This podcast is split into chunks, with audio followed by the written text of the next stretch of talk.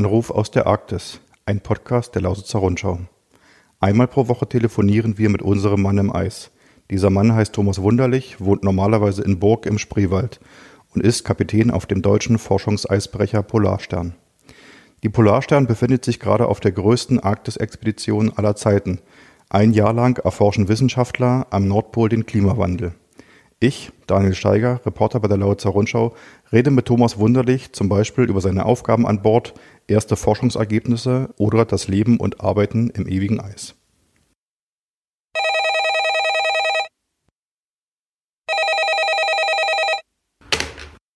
Daniel Steiger von der Lausitzer Rundschau im 32 Grad warmen Cottbus.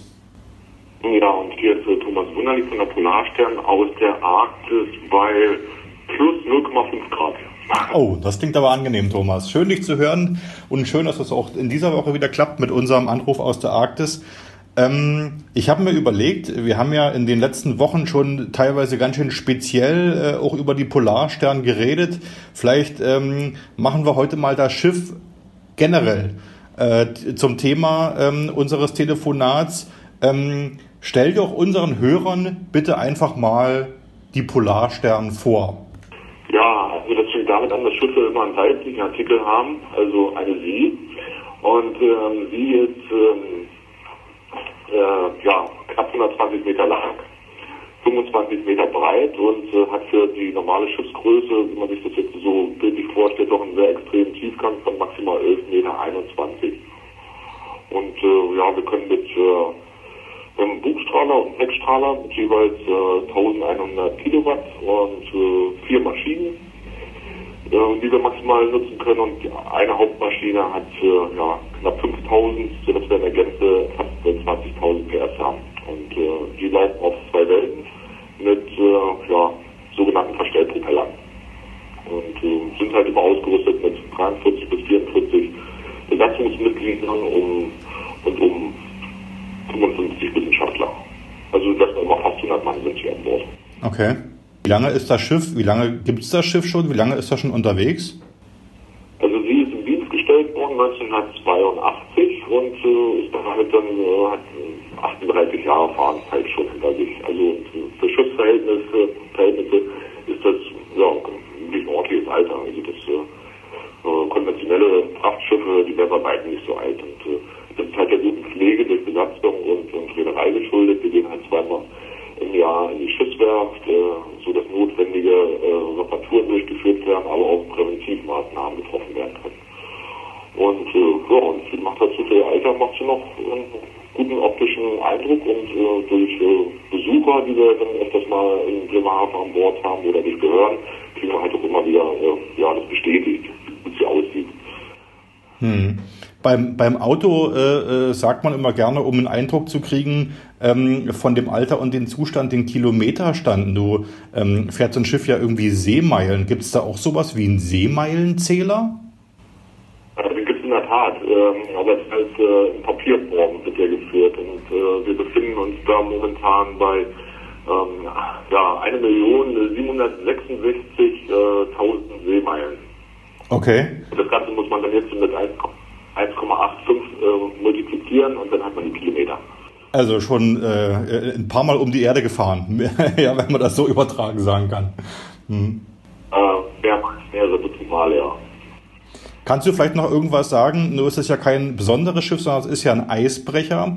Ähm, bei Eisbrechern sagt man auch, glaube ich, gerne irgendwas. Also, wie dick kann denn Eis sein, durch das du mit der Polarstern fahren kannst?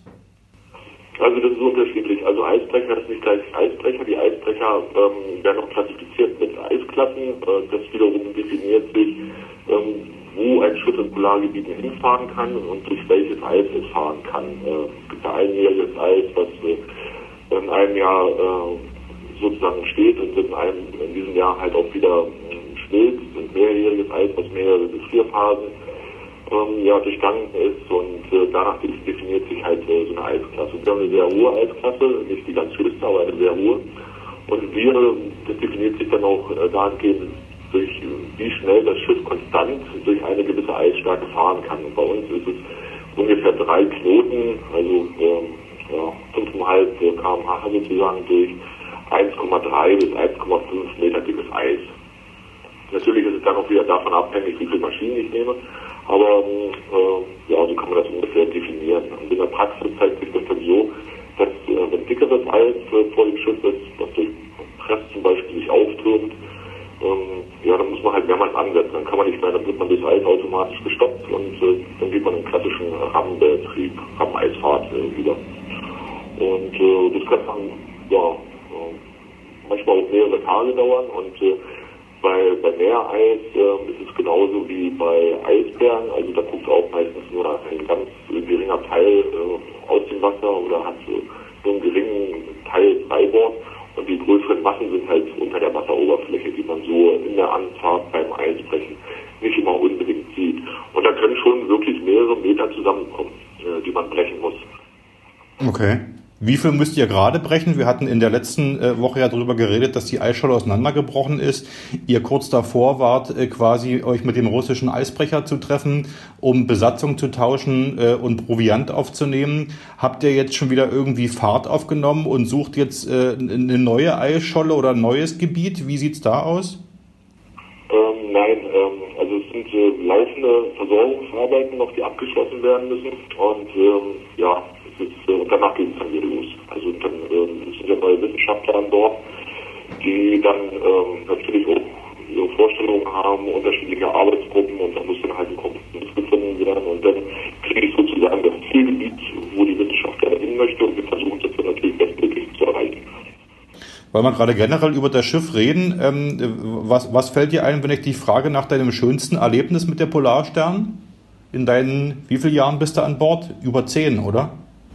Also meine erste Reise hatte ich hier vor 16 Jahren. Vor 16 Jahren sogar, siehst du? Was war dein schönstes Erlebnis mit dem Schiff? Ähm, also das schönste Erlebnis mit dem Schiff ist immer, wenn es den Hafen verlässt und dass es in den Heimathafen wieder äh, zurückkehrt. Weil das sind halt doch besondere Momente. Äh, wenn man rausfährt, dann hat man eine längere Zeit im Hafen gelegen und ein Schiff muss halt zur See. Und, äh, aber es ist natürlich nach erfolgreicher Mission wieder in den Heimathafen einzulaufen, ist es natürlich auch ein sehr schönes Gefühl oder wenn man besondere Zielgebiete erreicht, wie in der Antarktis oder als wir jetzt zurückgekehrt sind, um äh, an der ehemaligen Mosaikscholle anzulegen. Das ist, äh, ähm, das ist, verbindet halt auch so mit dem Schiff. Ne? Das sind schon nette Erlebnisse. Ja. Und äh, so wie ich jetzt nach dem schönsten Erlebnis gefragt habe, muss ich natürlich auch nach dem gefährlichsten fragen. Was war das?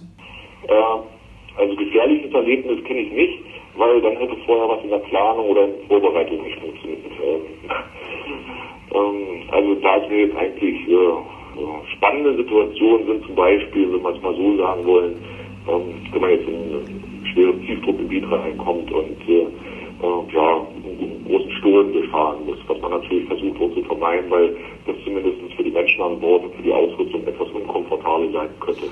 Aber das sind schon spannende Situationen, wo man wirklich gut mit dem Schiff arbeiten muss. Man muss den Kurs einregeln und ganz besonders einregeln, die Geschwindigkeit einregeln sodass man sich in, in einer äußerlich, in einer brenzlichen Situation doch ähm, sicher bewegen kann. Und das ist, äh, das ist jetzt keine Magie, aber so, das macht halt Spaß.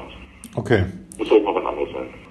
Auch wenn du gesagt hast, dass die Polarstern äh, für ihr Alter äh, noch eine sehr gut äh, oder noch eine sehr ansehnliche und rüstige Dame ist, wird aber trotzdem, wenn ich das richtig gelesen habe, schon an der Polarstern 2 gebaut. Und an dem Bau bist du auch irgendwie beratend oder wie auch immer beteiligt, oder? Ähm, ja, es ist so, dass unsere Reederei beratend äh, eventuell mit dabei ist. Und äh, ja, aber das, sind, äh, das muss man sehen, wie sich das entwickelt. Ähm, aber es ist natürlich, äh, man braucht natürlich irgendwo auch mal einen Nachfolger, weil sich die Ansprüche ja auch geändert haben. Und ähm, ja, gewisse technische Anforderungen, die 82 ähm, ja, mit den Dienst gestellt sind, die kann man jetzt halt unhalten. Es gibt verschiedene Hersteller, die gibt es einfach gar nicht. Ja. Und äh, da muss man sich hinsetzen, sich und entscheiden. Und da sind natürlich sehr, sehr viele Dinge involviert. Federführend sind dann natürlich als Dinge-Institut das, äh, das Bundesministerium, die dort Entscheidungen gefällt werden. Und äh, wenn Unterstützung gefragt wird, dann stimmen wir dabei. Hm. Und bist du, bist, wird denn das Schiff schon gebaut? Das weiß ich jetzt gar nicht. Nee, nee, nee, nee, nee, nee. Das ist also bisher bloß eine Planung. Okay. Das ist eine verlängerte Planung, das so. Hm. Ähm, Diesmal frage ich dich zum Abschluss, Thomas, äh, nicht nach deinem Mittagessen, äh, was es heute auf dem Teller gab, sondern weil wir ja über das Schiff reden. Welchen Lieblingsplatz hast du denn als Kapitän auf dem Polarstern? Es ist tatsächlich äh, ja, die Brücke. Äh, oder wenn man mal äh, jetzt in den letzten Tagen, wo wir doch mal ein bisschen Sonnenschein hatten, das gibt, also im Endeffekt gibt es keinen richtigen Lieblingsplatz. Der Lieblingsplatz ist immer derjenige, in dem man sich zu einer gewissen Situation wohlfühlt. Und äh, da gibt es doch schon einige.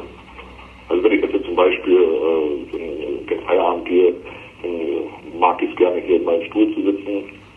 Äh, oder wenn man müde ist, ist mein Lieblingsplatz natürlich meine Koje. Oder wenn schönes Wetter draußen ist, dann bin ich so gerne mal auf der Brücke. Also das kann man so nicht ganz genau äh, festlegen. Es tut mir leid, dass ich die Frage nicht genau beantworten kann. naja, du, wie gesagt, mehrere Lieblingsplätze sind doch auch ganz nett.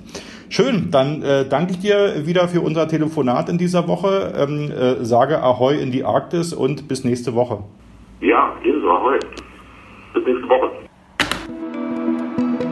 Wer mehr über Thomas Wunderlich und die Polarstern-Expedition wissen will, klickt auf www.lr-online.de slash polarstern. Wenn ihr eine Frage an den Kapitän habt, schreibt diese an socialmedia.lr-online.de. Ich stelle sie gern in einer der nächsten Podcast-Folgen. Vielen Dank fürs Zuhören und bis kommende Woche beim nächsten Anruf aus der Arktis.